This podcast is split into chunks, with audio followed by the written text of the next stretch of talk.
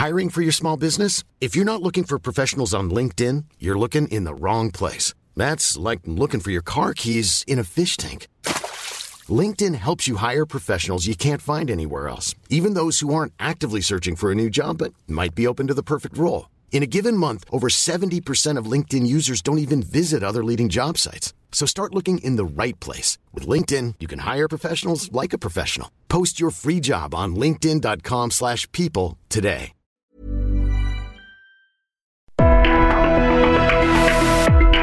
Hablando fuerte, una visión actual del mundo laboral. Con Pedro Aces.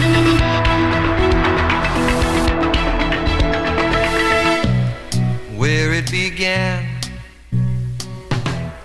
I can't begin to knowing, but then I know it's growing strong. Wasn't the spring, and spring became the summer. Muy buenas noches, amigas y amigos. Ya estamos en Hablando Fuerte con Pedro Aces.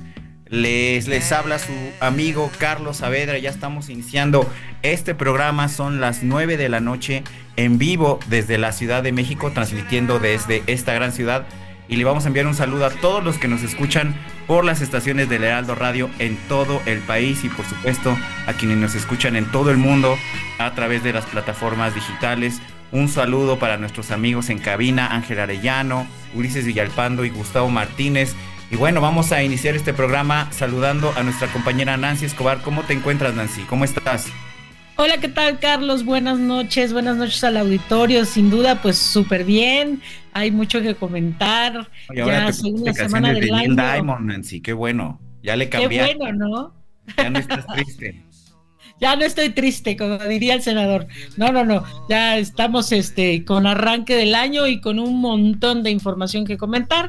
Y bueno, para ello también les quiero, les quiero pedir que ya saben los, los medios de comunicación para platicar con el senador.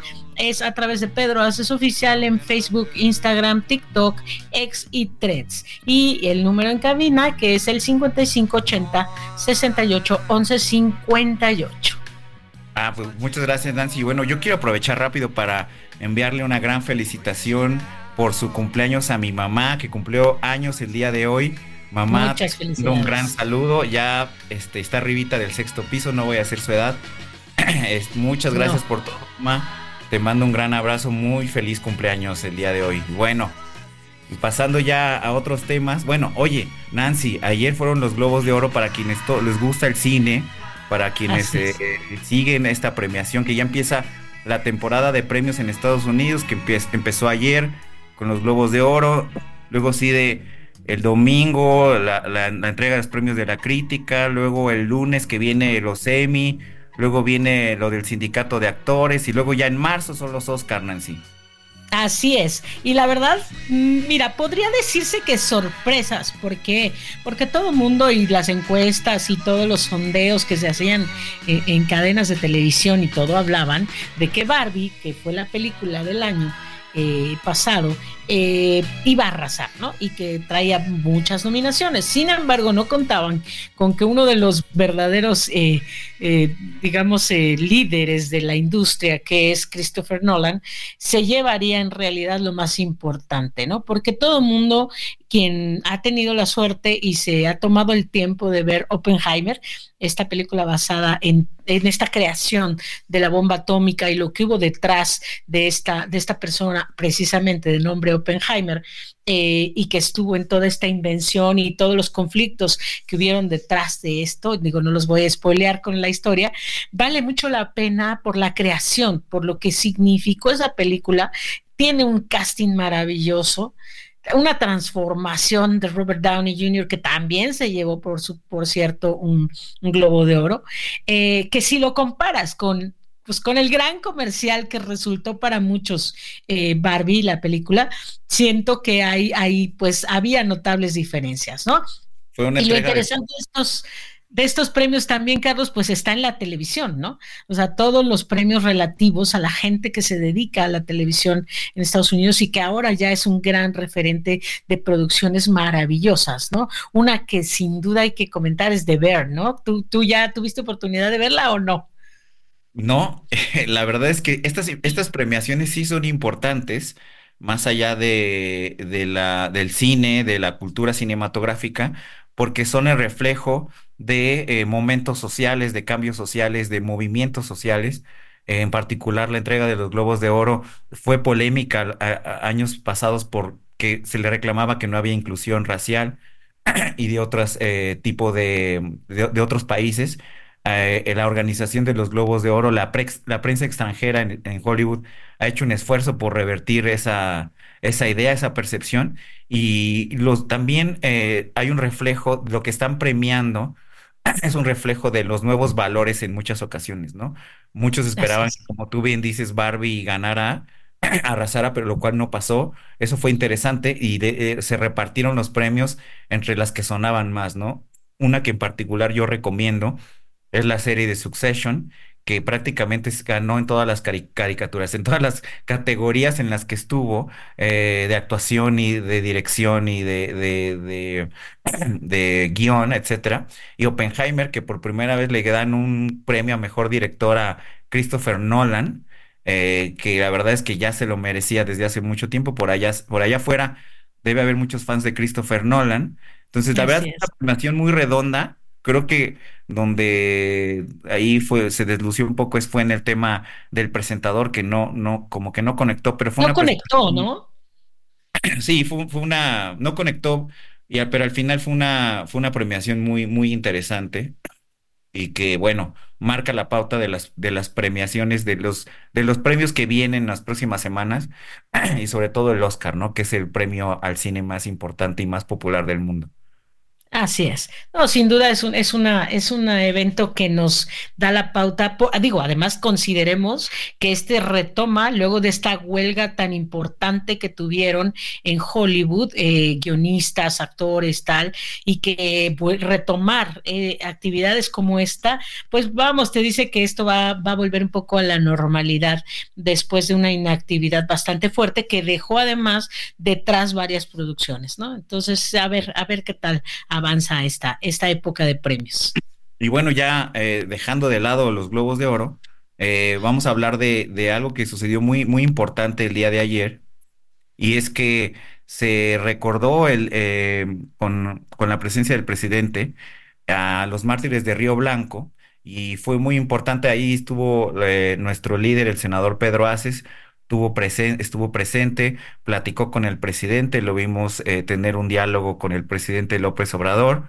Y bueno, es importante recordar que esta lucha de Río Blanco es la lucha laboral que dio pie al sindicalismo del siglo XX, ¿no? Y como muchos sabemos, eh, también fue un precursor, esta lucha fue un precursor de la Revolución Mexicana. Y es muy importante hacer memoria de dónde proviene este movimiento. En 1899, inversionistas franceses inician la construcción en Río Blanco de la fábrica textil más grande de América Latina, que fue inaugurada por Porfirio Díaz y que en, su momento le dio empleo a 1.700 trabajadores, incluyendo a 60 mujeres, bueno, bajo condiciones de explotación y malos tratos. Durante la dictadura de Porfirio Díaz, se prohibió a los trabajadores que formaran organizaciones o iniciaran cualquier revuelta o manifestación para defender sus derechos laborales. No obstante, esta prohibición en junio de 1906 en el estado de Sonora, eh, trabajadores de las minas de Cananea también hicieron estallar una huelga por los malos tratos, por los bajos salarios, exigiendo justo que se aumentaran los sueldos y un trato igualitario para los trabajadores. Pese a esta situación, al año siguiente, otra importante huelga estalla en enero de 1907, que en el estado de Veracruz, en Orizaba, donde estos trabajadores de estas industrias textiles de Río Blanco se pusieron en huelga por las malas condiciones de trabajo a las que eran sometidos, entre las, entre las que se contaban las jornadas laborales eh, diarias de 12 horas, salarios sometidos a multas y control sobre las actividades que realizaban los trabajadores.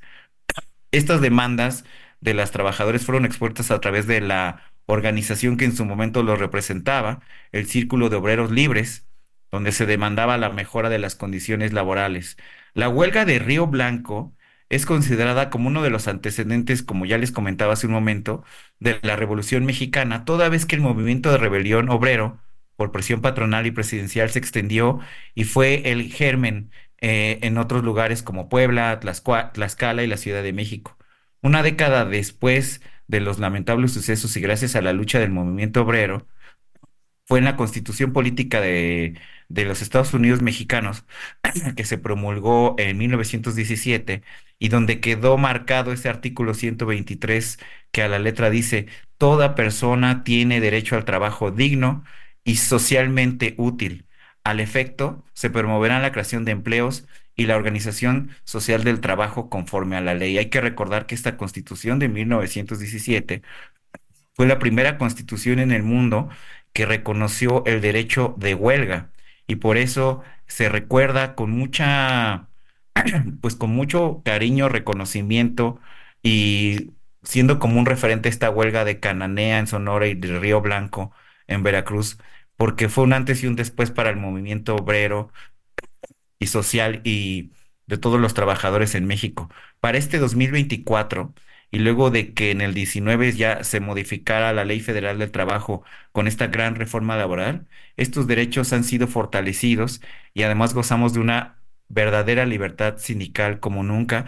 Y quizá eh, vale la pena decir que hay que recordar las palabras del senador Pedro Aces cuando dice que esta reforma laboral de 2019 en muchos casos eh, da justicia y cumple con muchos de los preceptos que estos trabajadores de Canané y Río Blanco luchaban y los que por los que promulgaban y en muchos casos por los que dieron la vida. Es por eso que es muy importante recordar esa huelga, esas huelgas, esas luchas y reconocer cómo la reforma laboral del 19 da un cierre, una justicia a esas grandes grandes causas. Y bueno, en el mismo evento del día de ayer, eh, otro hecho a destacar fue este anuncio que dio el presidente de la República, eh, que en el marco de esta conmemoración eh, anunció que va a promover reformas que buscarán seguir fortaleciendo a los trabajadores, en particular una reforma al artículo 123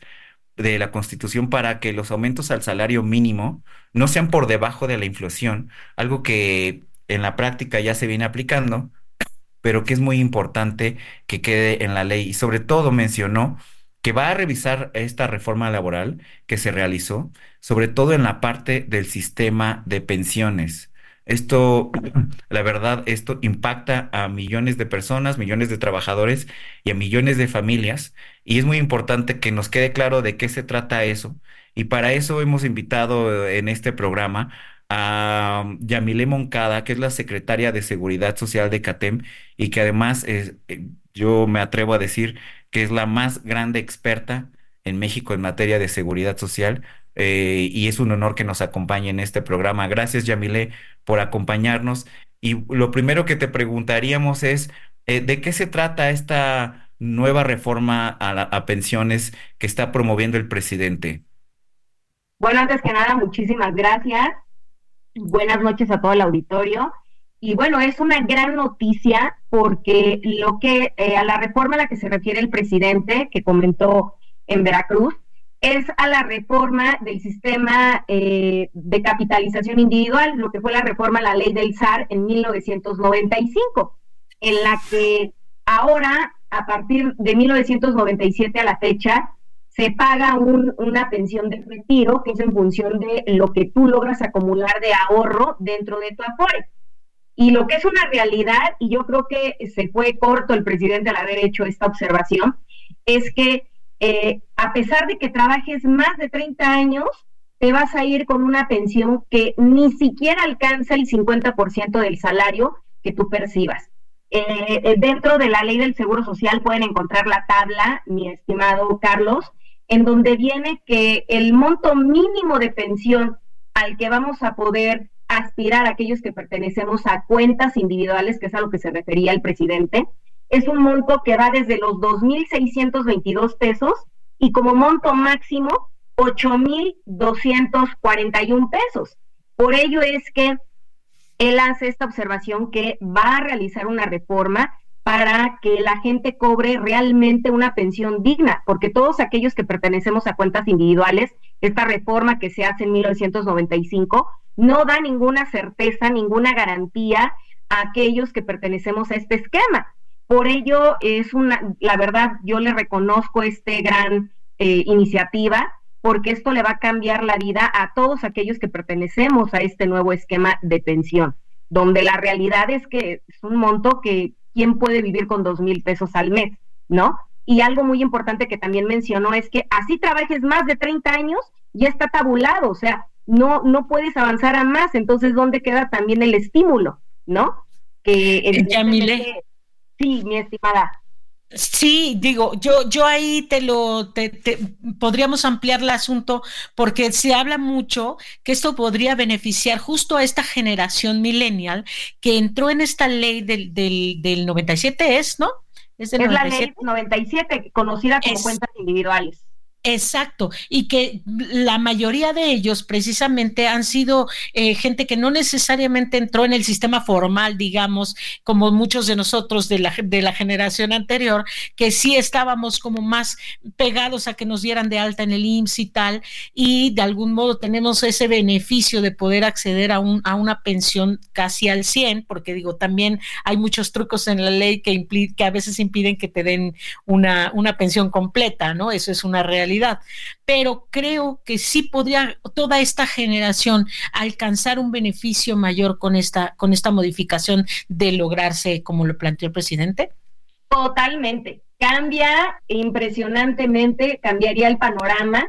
Y eh, para poner un pequeño ejemplo, anteriormente la antigua ley, existen hoy en, en, este esquema dos leyes, la antigua y la nueva ley.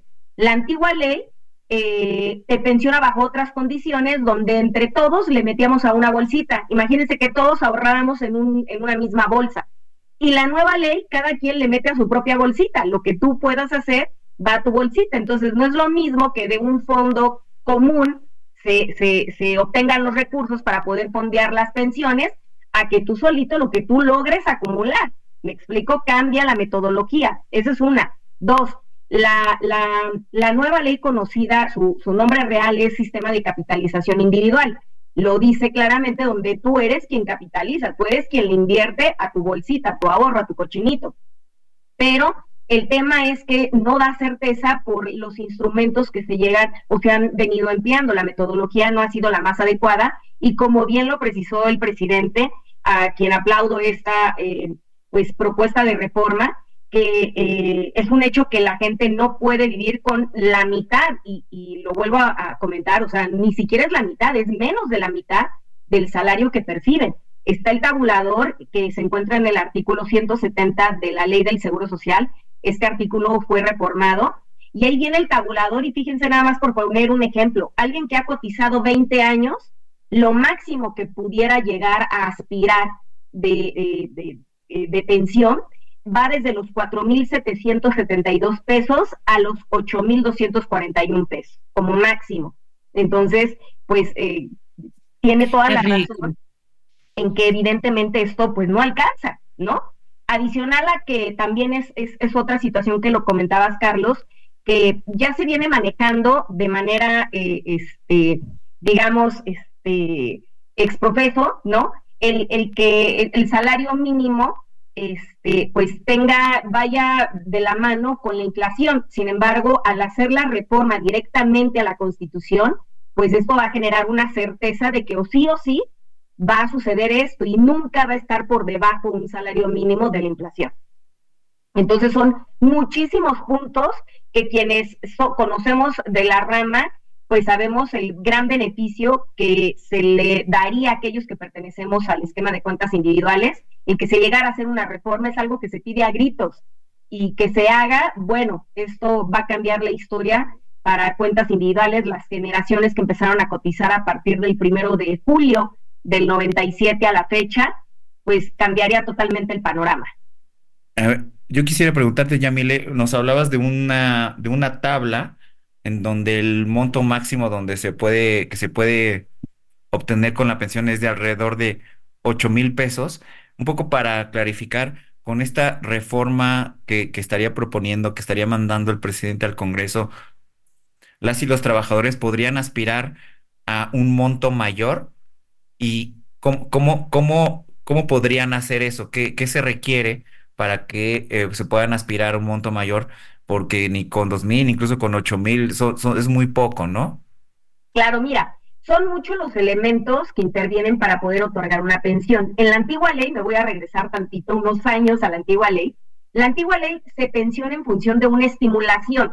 Hay una base que son 10 años. Con 10 años tú obtienes una pensión que es igual a un salario mínimo. Estamos hablando que ahorita el salario mínimo, eh, el, monto mensual está en los 7 mil y cacho, que es un salario mínimo con 10 años, pero a partir de 10 años en adelante, cada año que tú vas cotizando es un incentivo porque puede llegar a aumentar tu pensión en la medida que tú acumules semanas y también tengas un salario digno, ¿no? Un salario no nada más mínimo sino que puedas aspirar a, que por medio de tu patrón o la actividad que desempeñes obtengas un ingreso o un salario eh, de 15 mil, 20 mil, 30 mil mensual, por poner un ejemplo, ¿no? Entonces, eh, estos factores se consideraban para efecto de otorgarte una pensión. Cuando menos ya sabías que ya tenías garantizado un pequeño monto que era igual a un salario mínimo. Pero si tú le echabas más ganas, es decir, si tú seguías acumulando semanas cotizadas con un buen salario, pues evidentemente la pensión se elevaba, cosa que la nueva ley no contempla. Trabajes 20 eh, años, 30 años, 40 años, te vas con lo mismo. Y el techo, ahora la base, son 20 años, en lugar de 10 son 20. Entonces no hay un estímulo. De igual manera vas a tener que trabajar, pero no porque sea un estímulo, sino porque no vas a ganar lo mismo estando pensionado. Vas a ganar eh, estando activo, te, se te obliga a seguir eh, vigente puesto que si tú dejas de cotizar, pues te irías con un monto que está dentro de este artículo 170, que lo máximo que puedes aspirar para alguien que tiene mil semanas es 4.772 pesos, perdón, la base 4.772 y lo máximo 8.241, ¿no?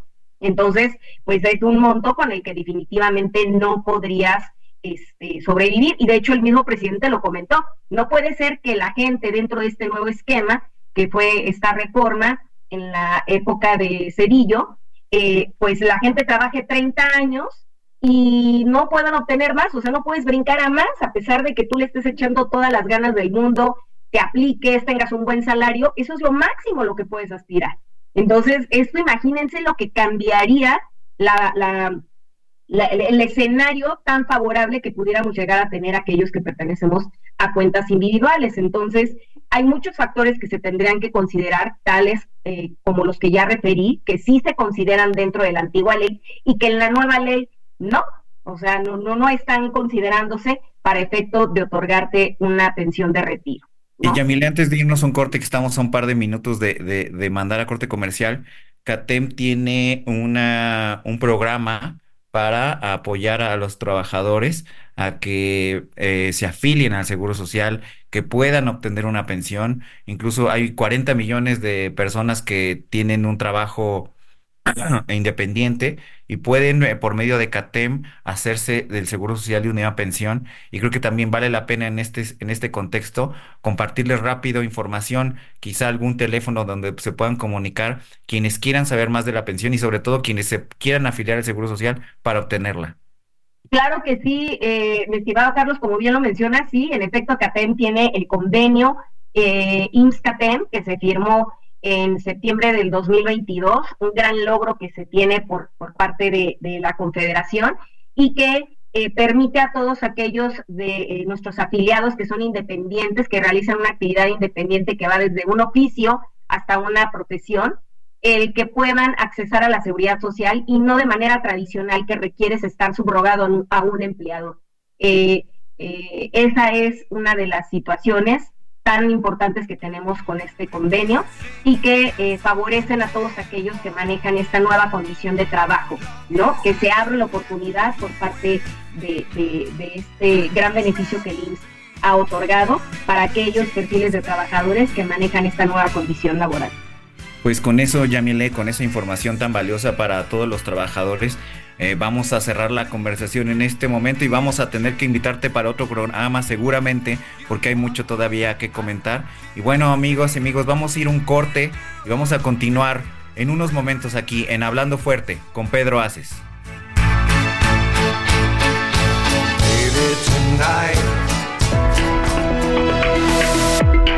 Estás escuchando Hablando Fuerte, el sindicalismo de hoy en la voz de Pedro Aces.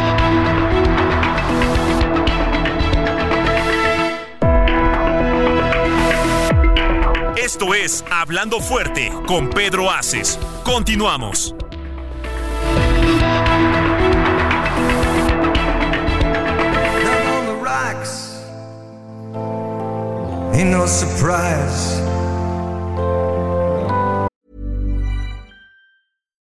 One size fits all seems like a good idea for clothes until you try them on. Same goes for healthcare. That's why United Healthcare offers flexible, budget friendly coverage for medical, vision, dental, and more. Learn more at uh1.com. Just pour me a drink and I'll tell you some lies. Got nothing to lose, so you just sing the blues all the time.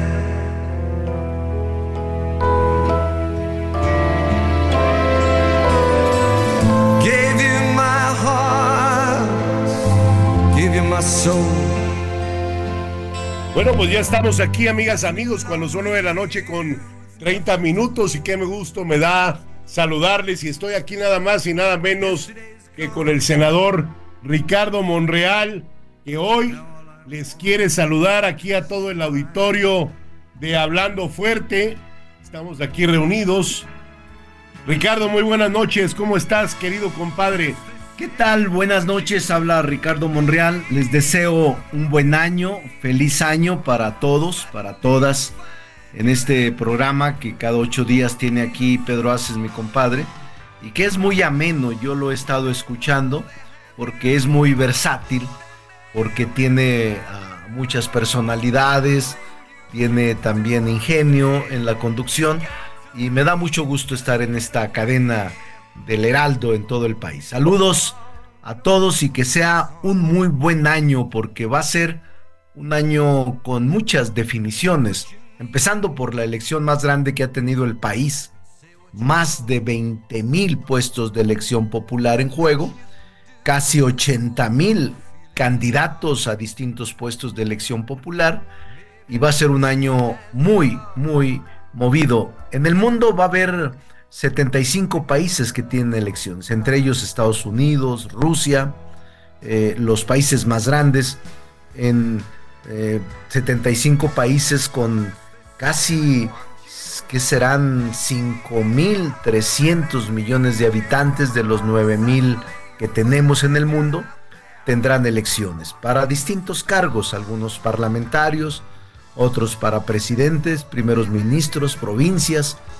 Así es de que va a ser un año muy, muy movido y por eso me alegra saludarlos y que me haya dado la oportunidad aquí mi compadre Pedro Aces de saludarlos. A todos buenas noches. Y cómo no recordar, compadre, que hace cuatro años que empezó hablando fuerte con Pedro Aces, contigo. Fue el primer programa que tuvimos como compañeros senadores que te expresaste a nuestro auditor y nos diste la patadita de la buena suerte. Lo recuerdo bien, compadre. Cuatro años se dicen fáciles. ¿Cómo pasa el tiempo? Más de 200 programas. Inexorable el tiempo, pero bueno, hay que seguirle. Saludos.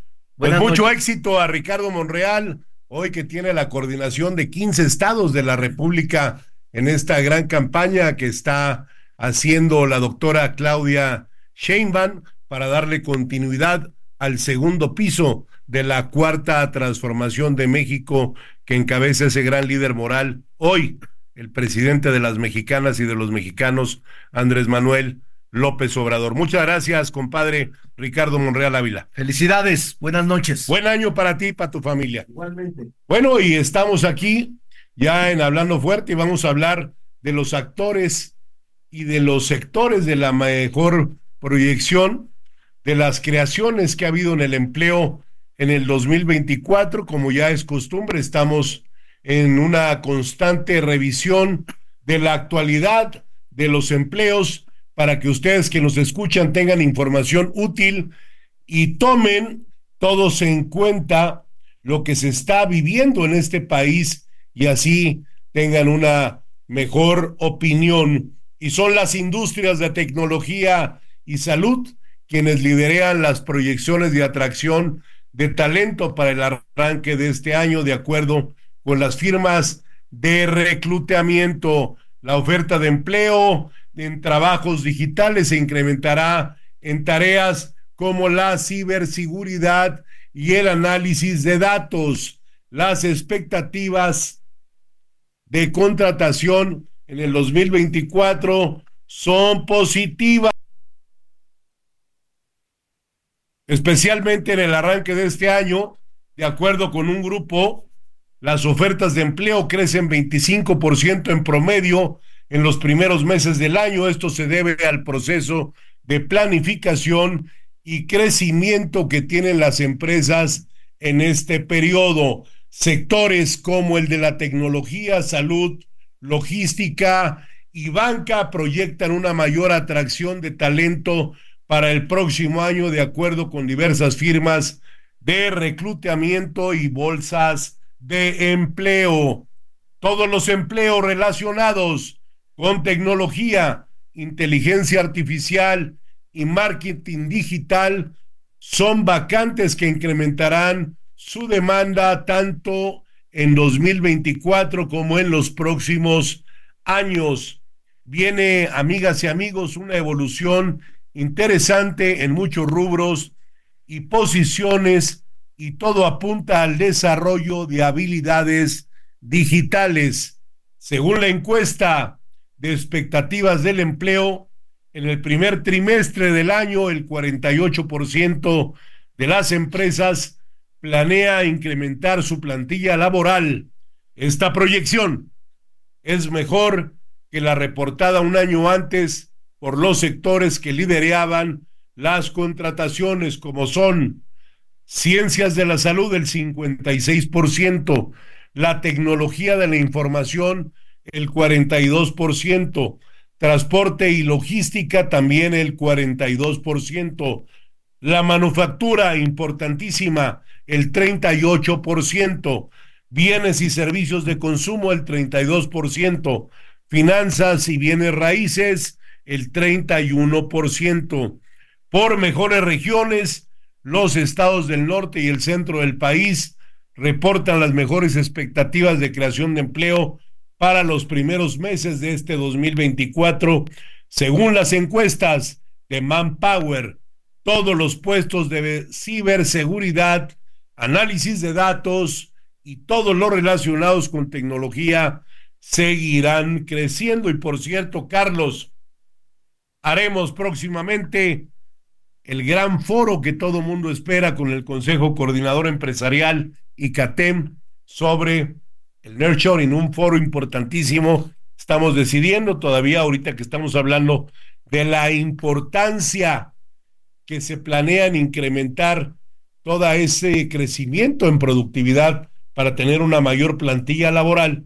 Vamos a decidir la próxima semana dónde lo vamos a hacer es un foro muy importante porque a pesar de que ha habido algo, hay mucho diálogo, hay mucha conversación, hay muchos dichos sobre lo que es el nearshoring, pero qué importante es que se entienda y se entienda en un evento donde estén todos los actores, todos los que están ahorita ejerciendo el nearshoring, y es muy importante que también se haga desde la perspectiva laboral, que nunca se debe de dejar de lado y que qué importante es sobre todo ahora desde la reforma laboral y desde el TEMEC. Bueno, amigas y amigos, y quiero allá en cabina producción que me toquen tantito la marsellesa porque tengo un invitado especial a este su programa importantísimo. Vámonos, adelante.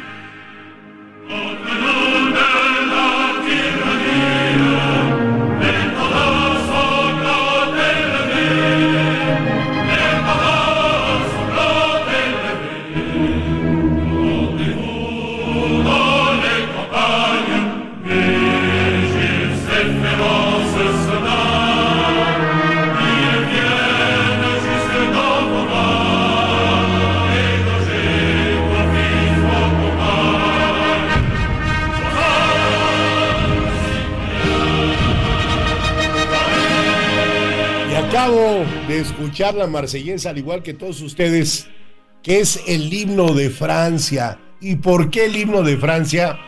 Porque está con nosotros hoy en este programa un lujo. Me refiero a la embajadora de México, la que nos representa en el órgano más importante de la economía, del desarrollo económico, en la OCDE. Muy, muy buenas noches, querida embajadora Sibel Galván. ¿Cómo estás esta noche en México? Muchas gracias, Pedro. Antes que nada, agradecerte la invitación para estar aquí con tu audiencia de Hablando Fuerte en el Heraldo Radio.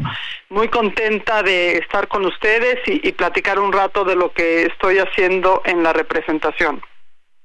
Es un gusto para mí, embajadora, recibirte en estos micrófonos de la cadena radiofónica más importante de México, el Heraldo Radio en todas las estaciones del país y más allá de nuestras fronteras a través de los medios digitales de comunicación. Muchas gracias por atender esta amable invitación que te hemos externado, porque para nosotros es muy importante que la gente sepa qué se hace en la OCDE, mi querida embajadora.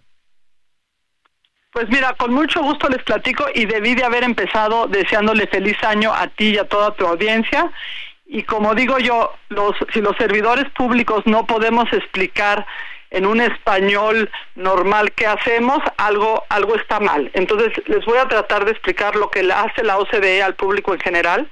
La OCDE es un organismo internacional, por sus siglas, quiere decir Organización para la Cooperación y Desarrollo Económicos. Su sede está en París.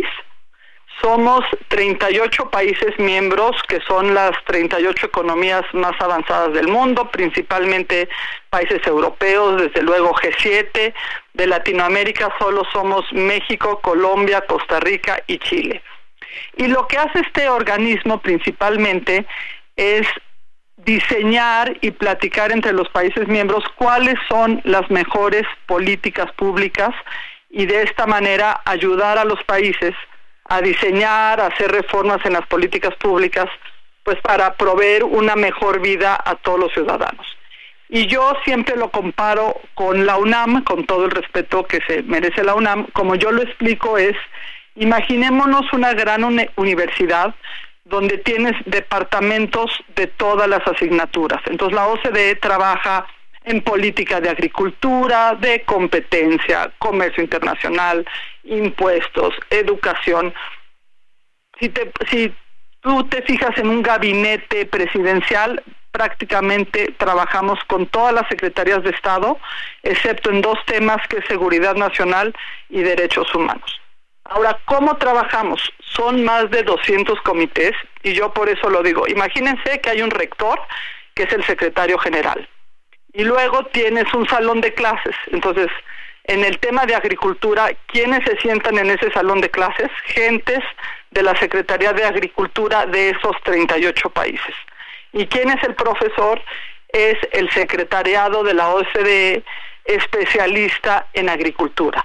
Y entonces es una dinámica donde a través del diálogo, y yo lo comparo con la universidad porque es una forma de aprendizaje mutuo, donde los distintos países, por ejemplo en materia de agricultura, dicen qué están haciendo, qué les ha funcionado desde la perspectiva de políticas públicas. Entonces hablan de lo que les ha funcionado y de lo que no les ha funcionado. Y a través de compartir las experiencias de esos 38 países, se hace, se, se hace un análisis de qué es lo que sí ha funcionado y qué es lo que no. Y desde luego cada país lo adapta de acuerdo a sus leyes pero es una forma de aprendizaje mutuo y por eso se dice que la OCDE siempre anda generando mejores prácticas, pero estas mejores prácticas las hace a través de, de estudiarse los países unos a otros y yo creo que por eso es tan importante que México esté en la OCDE porque nos permite estar en la mesa con estos 38 países aprendiendo qué es lo que les hacen bien, qué es lo que hacen mal en las distintas políticas públicas y poderlas adaptar en la medida en que se parezca a la realidad del país. Y ha dado frutos muy buenos. Entonces, Un ejemplo, por ejemplo, que fue una reforma que ya se hizo hace muchos años a telecomunicaciones. México era de los países donde el uso de un celular, por ejemplo, era sumamente caro. Y si hoy lo comparamos con el resto del mundo, gracias a una reforma donde se bajaron los precios de conexión, etcétera, realmente el precio del celular, no estoy diciendo que sea muy económico, pero a comparación del resto del mundo es bastante más barato, ¿no? Entonces ese es el tipo de, de cosas que hace la OCDE. ¿Qué otra cosa les puedo platicar? No, es interesantísimo, embajadora, lo que estás platicando para que todo México se entere de lo que hace una embajadora mexicana dentro de ese gran órgano internacional que es la Organización para la Cooperación del Desarrollo Económico del Mundo. ¿Cuándo entra, cuándo empieza a participar México, embajadora, dentro de este gran órgano internacional? ¿En qué año y cómo se da? México entra el 18 de mayo de 1994, que fue justo el año que entramos a NAFTA, como parte de una política de apertura. Justo este año estamos cumpliendo nuestro 30 aniversario, de lo cual estamos muy orgullosos. Fuimos la primera economía emergente y el primer país latinoamericano en ingresar. La, la OCDE se crea en los 60 con 20 miembros, México es el miembro 25 o sea que realmente fuimos parteaguas en la membresía. Y yo creo que tenemos un papel muy importante porque la mayoría de los países, como ya mencioné, son países avanzados, pero México por su tamaño y por nuestro vecino del norte juega un papel de puente entre todo lo que se discute en ese organismo con el resto de Latinoamérica y con el resto de países G20 que no son miembros OCDE, como son India, Sudáfrica, etcétera. Entonces, México tiene un papel crucial porque podemos estar en las dos partes de la discusión. Y permíteme mencionar, porque el día de hoy se inauguró la reunión de embajadores y cónsules que se da cada año, y dentro, eh, dentro de sus palabras de apertura, la secretaria Bárcenas justo decía eso. México tiene una situación estratégica en el mundo porque nos permite estar dialogando con los países avanzados a la vez que dialogamos con los países emergentes. Y somos de los pocos países en el mundo que tenemos esa posición tan única que nos permite ser un puente y poder influenciar en, en las dos mesas de discusión. Y yo creo que ese es otro de los motivos por los cuales es tan importante pertenecer al organismo.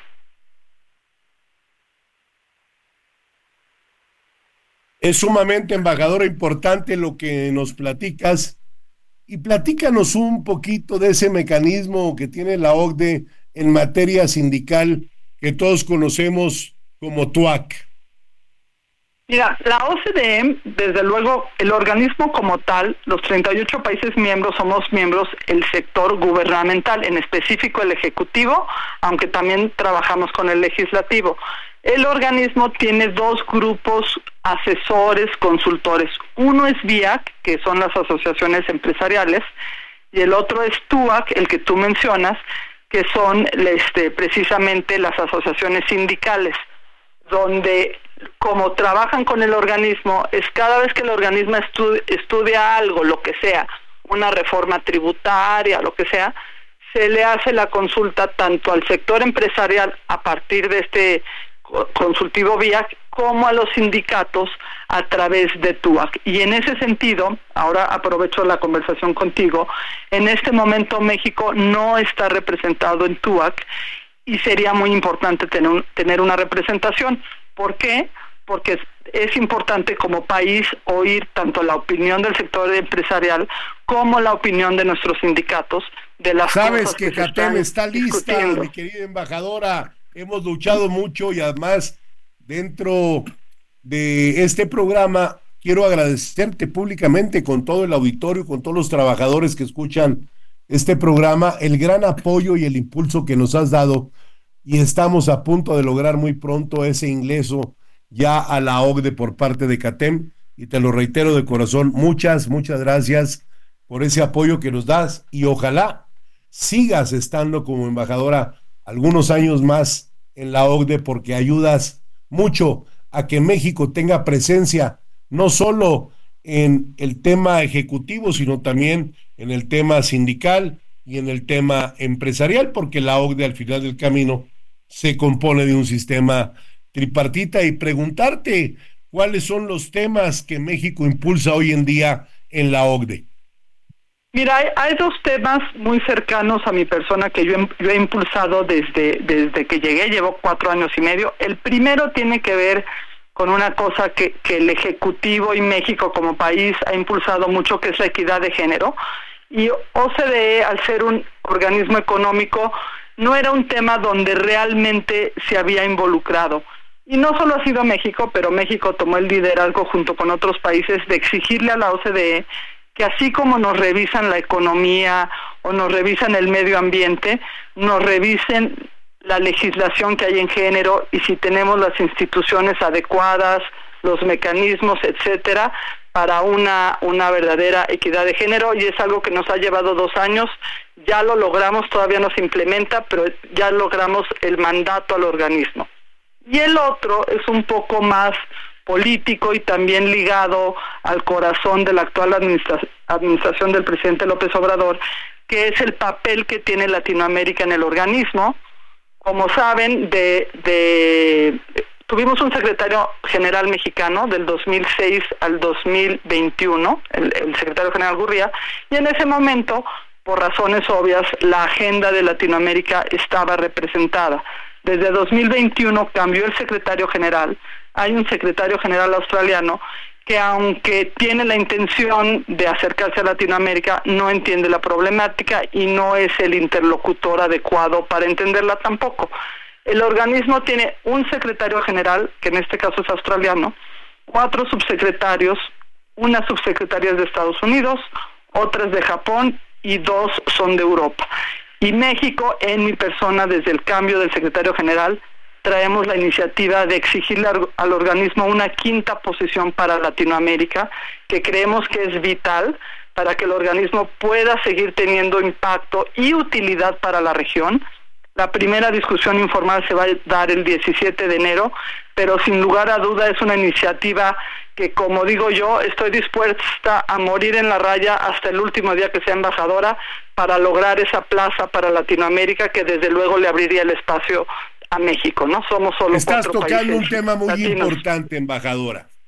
América Latina no tiene una vicepresidencia dentro de la OCDE y tú, como la representante, la decana de todos los representantes de esos 38 países, pues tienes que hacer un trabajo tejiendo fino, como decimos en política, ¿no? Eh, para poder lograr el objetivo. Gurría, mexicano, deja la OCDE, llega un australiano, el que está hoy como secretario general de ese gran organismo internacional, pero ya también su periodo está a punto de fenecer. Entonces, aquí vienen dos cosas para que la gente lo entienda. O hay una reelección o hay un cambio. ¿Cuál es tu posición en este momento hacia el futuro que le espera a la OCDE? Bueno, aquí también, eh, y te agradezco la pregunta, la, posición de México va a ser muy interesante porque a partir del primero de junio, yo como embajadora me, convierto en la decana del organismo, que, que, el decano es el embajador en funciones en la OCDE que lleve más tiempo. Ahorita está un español, sigue la embajadora de Lituania que deja en mayo el organismo y en automático entro yo como decana. Como mencionas, el actual secretario general son quinquenios su mandato acaba en 2026, pero a fines de este año él tiene que decidir si va por una reelección de cinco años o se retira del cargo. Y, y cuando él toma esa decisión, el decano, el que tenga la figura del decano, que, en junio seré yo, pero ya, ya dependerá de la nueva administración decidir el destino de, de México en ese organismo, al decano es al que le corresponde hacer estas consultas. No es un voto abierto, son consultas informales que lleva a cabo el decano para decidir y, sentir la mesa si va a haber apoyo suficiente para que el secretario general se relija o en caso contrario se abra un proceso de selección donde cada uno de los países puede presentar un, candidato. la, elección pasada hubo 10 candidatos, no hubo 38 candidatos, pero nuevamente es al decano al que le corresponde llevar a cabo ese proceso de selección. Entonces, en esta disyuntiva, mi persona está en un punto clave para México porque a partir del 1 de junio soy la decana y a mí me correspondería en caso de que yo pudiera mantener la, el nombramiento de presidencial este, pues llevar a cabo Galván, de los estamos dos muy orgullosos de haberte tenido en este programa, el tiempo se nos va y seguro sabemos que harás lo que tienes que hacer. Hoy, fíjense muy bien, la OCDE en manos de una mexicana, Sibel Galván, para las decisiones de lo que viene ese gran órgano internacional. Esto fue Hablando Fuerte, yo soy Pedro Aces, gracias embajadora por haber estado aquí, que tengan todos una muy buena noche y nos vemos el próximo lunes a las 9 de la noche.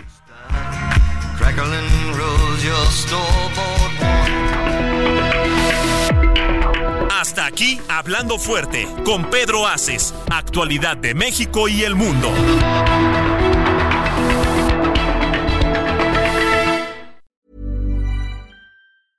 Hey, it's Paige DeSorbo from Giggly Squad. High quality fashion without the price tag? Say hello to Quince.